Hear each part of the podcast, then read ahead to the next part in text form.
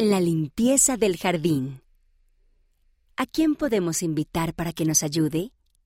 Por Lucy Stevenson Eel. Basado en una historia real.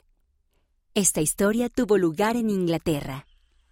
Jonah comió su último bocado de comida y sonrió. La cena siempre era más divertida cuando las misioneras venían, Nos gustaría compartir un mensaje con ustedes sobre el servicio. dijo la hermana Carol. ¿Por qué es importante servir a los demás? Porque hace feliz a Jesús. Dijo Eliza, la hermana pequeña de Jonah. Tienes razón, lo hace muy feliz. Y cuando ayudamos a los demás, también nos hace felices.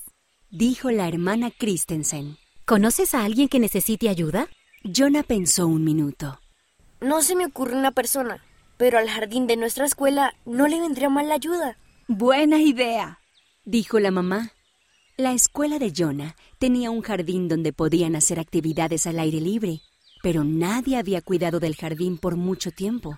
Los arbustos estaban demasiado crecidos y también había muchas malas hierbas, Nos encantaría ayudarte con eso. dijo la hermana Carol. ¿A quién podemos invitar para que nos ayude a limpiarlo? A nuestros primos. Dijo Jacob, hermano de Jonah. Y a nuestra clase de la primaria. Dijo Jonah. Al día siguiente, la mamá habló con alguien de la escuela para obtener permiso. Escogieron un día para limpiar el jardín. Entonces, la mamá ayudó a Jonah y a sus hermanos a llamar a sus primos y a la clase de la primaria.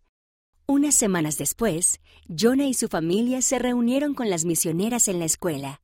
Sus primos y amigos de la primaria también estaban allí. Era hora de ponerse a trabajar. Jonah se puso un par de guantes grandes de plástico para el jardín. Mira, mamá, mis manos son enormes. Su mamá se rió. Puedes usar esas enormes manos para ayudar a cortar estos arbustos. Le entregó a Jonah unos cortadores que parecían tijeras gigantes.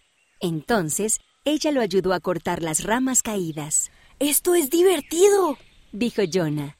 Mientras Jonah cortaba, Eliza ayudó a cavar en el jardín.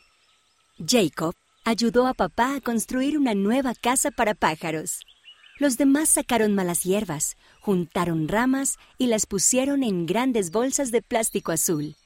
Incluso el hermano menor de Jonah, Ezra, ayudó a recoger rocas.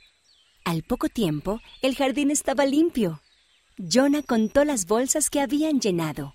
Hay 13 bolsas. Dijo él. Sacamos mucha basura. La hermana Christensen sonrió. Ahora necesitamos los músculos grandes de todos para que nos ayuden a llevarlas al auto. Jonah, Jacob y Eliza tomaron una bolsa cada uno. Jonah se sintió feliz al poner la última en el auto. Ayudar a las misioneras había sido divertido. Él también quería ser misionero algún día. Hasta entonces, había muchas maneras en que podía servir. Apenas podía esperar a pensar en su próximo proyecto. ¿Qué puedes hacer para ayudar en tu vecindario?